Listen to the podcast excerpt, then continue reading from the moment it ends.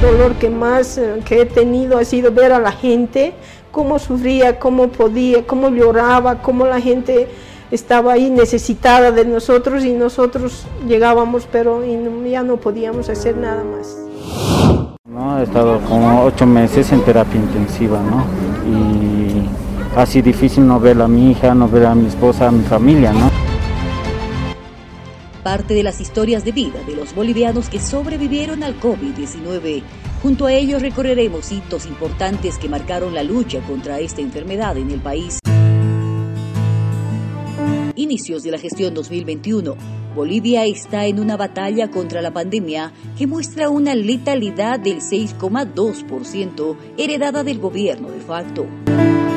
Si el gobierno de facto se hubiera ocupado de hacer lo que correspondía en lugar de pretender obtener ilegales beneficios económicos para sus allegados, ya estaríamos en este momento aplicando las vacunas a nuestra población como ocurre en otros países. Al asumir la presidencia, Luis Arce Catacora organizó inmediatamente una línea de acción. Somos un gobierno que muestra resultados en corto plazo. No son ni tres meses que estamos en gobierno y tenemos pruebas, tenemos vacunas para el pueblo boliviano.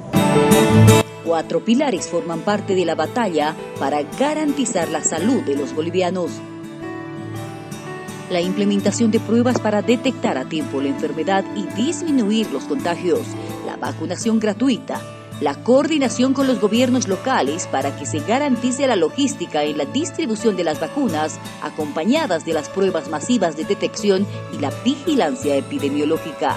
A todo hemos recurrido para poder combatir, a traer pruebas, pruebas antígenos nasales para la inmediata detección, aislamiento y medicación de nuestros hermanos que están contagiados con el coronavirus. Que distribuya centros médicos de salud para que puedan vacunar los hermanas, hermanos.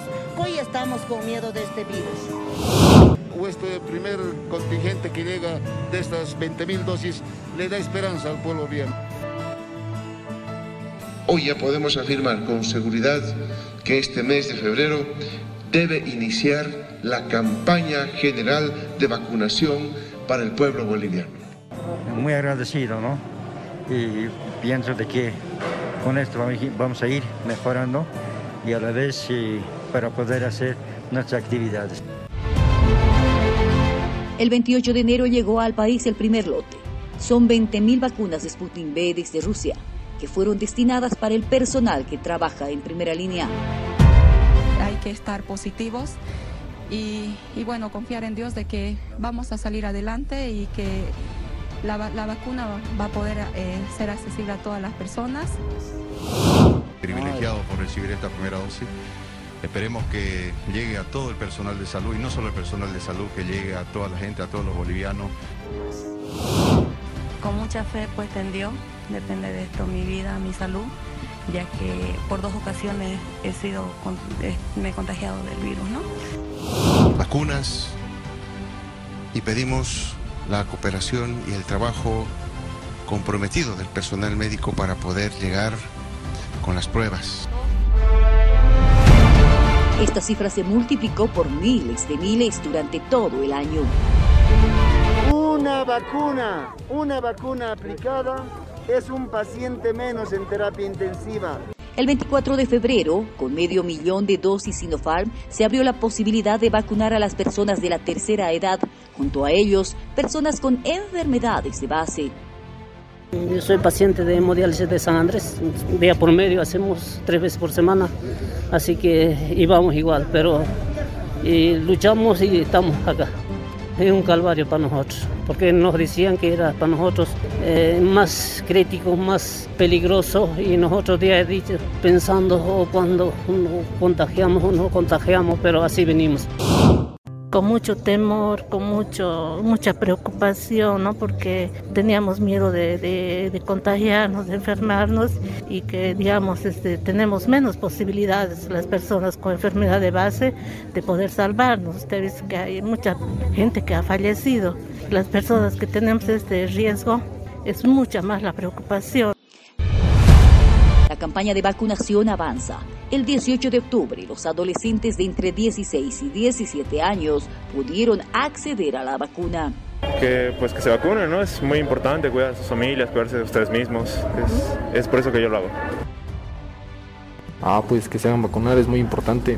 Es mejor hacerse vacunar que luego estar en el hospital o en terapia intensiva y mejor prevenir, ¿no? El 8 de diciembre se decidió empezar la inmunización a niños de 5 a 11 años.